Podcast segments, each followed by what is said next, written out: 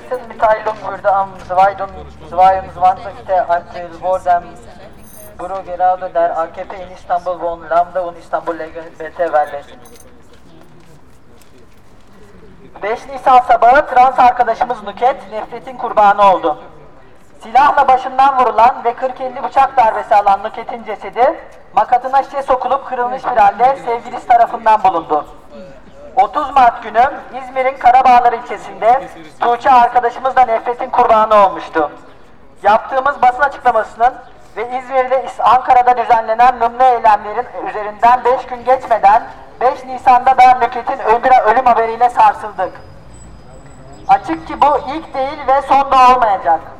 Sokaklarda, meydanlarda, alanlarda yıllardır söylüyoruz. Trans cinayetleri sistematiktir diyoruz. Devlet katillere verdiği her türden taviz ve teşvikle bir anlamda trans katliamına kapı aralamıştır. Adeta öfke ve umutsuzluğa boğulmuş topluma bunlar stres topudur, tüm hıncınızı translardan çıkarabilirsiniz denmektedir. Elbette ki huzursuzluğu ve katliamı yalnızla, yalnızca translar yaşamamaktadır. Artan kadın cinayetleri, savaşa kurban giden gençler, tecavüz dahil her türden eziyeti yaşayan kadınlar ve çocuklar aynı kırımı, kıyımın farklı yüzleridir. Açık ki kanla dönen bu öğütücü çarklar her gün yeni kurbanlara ihtiyaç duymaktadır. Transseksüeller ise tüm bu gruplar içinde neredeyse en kolay hedef konumundadırlar. Özellikle gençlere, kadınlara ve azınlıklara hayatı zehir eden nefret kültürü, transseksüellerin de yalnızlaşmasına, her an taciz edilmesine, korkuyla sinip evlere hapsolmasına neden oluyor. Kamusal alanı, ana caddeleri polisiyle boğan iktidar, arka mahallelerde de mahalle gençlerini, esnafı ve annemiz yaşındaki teyzeleri polisliğe zorluyor. Üstelik tüm bunları namus, aile, ahlak ve din adına yapıyor. Uyanmalıyız. Müslüman görünerek Irak'a asker göndermeye kalkanlar ile nefret kültürüyle topluma karşı savaş yürütenler aynı kişilerdir. Yine sabah akşam namustan bahsedip tedavücülere yol verenler aynıdır. Tüm pisliklerin üstüne gül kokusu serpen, İslam maskesi takan iblisleri iyi teşhis etmeliyiz. Bizleri kimliklere bölüp karşı karşıya getiren onlardır. Savaşı, kavgayı hanemizin içine kadar sokan onlardır. 11-12 yaşında çocukları katilliğe teşvik eden de yine onlardır. İblis onlardır. İktidar sahipleri, egemenler, efendiler, ardı ardına yaşanan bu cinayetlerin ne anlama geldiğini iyi biliyoruz. Öfkeliyiz. Ancak bu gidişatı değiştirme kararımızda gün geçtikçe artıyor. Nefret cinayetlerini ve trans cinayetlerini mutlaka durduracağız.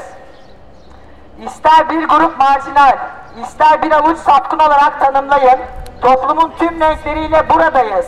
Toplumsal muhalefet, sosyalistler, feministler, çevreciler, siyasal partiler, heteroseksüeller, annelerimiz, kardeşlerimiz, komşularımız ve dostlarımız da burada.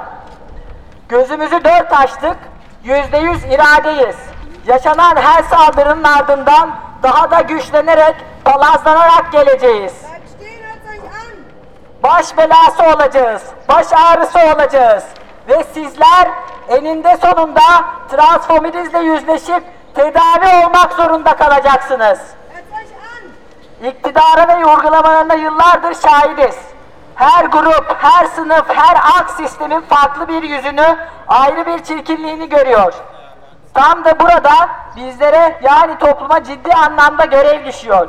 Nefret kültürü ve ayrımcılık her birimizin başka bir yerinden tutsak ediyor. Biz en yakınlarımızla karşı karşıya getiriyor. Yoksul, dışlanmış insanların öfkesini bugüne değin toplumsal muhalefetten ziyade hep faşizm örgütledi. Yaşanan her kıyım, her katliam hepimizin yenilgesiydi. Toplumsal barışa, ortak yaşamın temellerine yapılmış bir saldırıydı. Artık uyanmalıyız. Bugün translara yapılanlar yarın hepimize neler yapılabileceğinin işaretidir. Bugün bizlerin ayağındaki zincirler yarın hepimizi tutsak kılacaktır. Dolayısıyla insanın diyen herkesi sesimizi ses vermeye çağırıyoruz. Nefrete inat, yaşasın hayat diyoruz. Yeni toplum, yeni hayat diyoruz. Özgür toplum, özgür hayat diyoruz. Nefrete karşı sürekli mücadele, sürekli eylem diyoruz. Zulümle, ölümle, kanla, kıyımla özdeşleşmiş kaderlerimizi tersine çevirelim. Nefreti bitirelim, yaşamı getirelim. Haydi nefrete inat yaşasın hayat.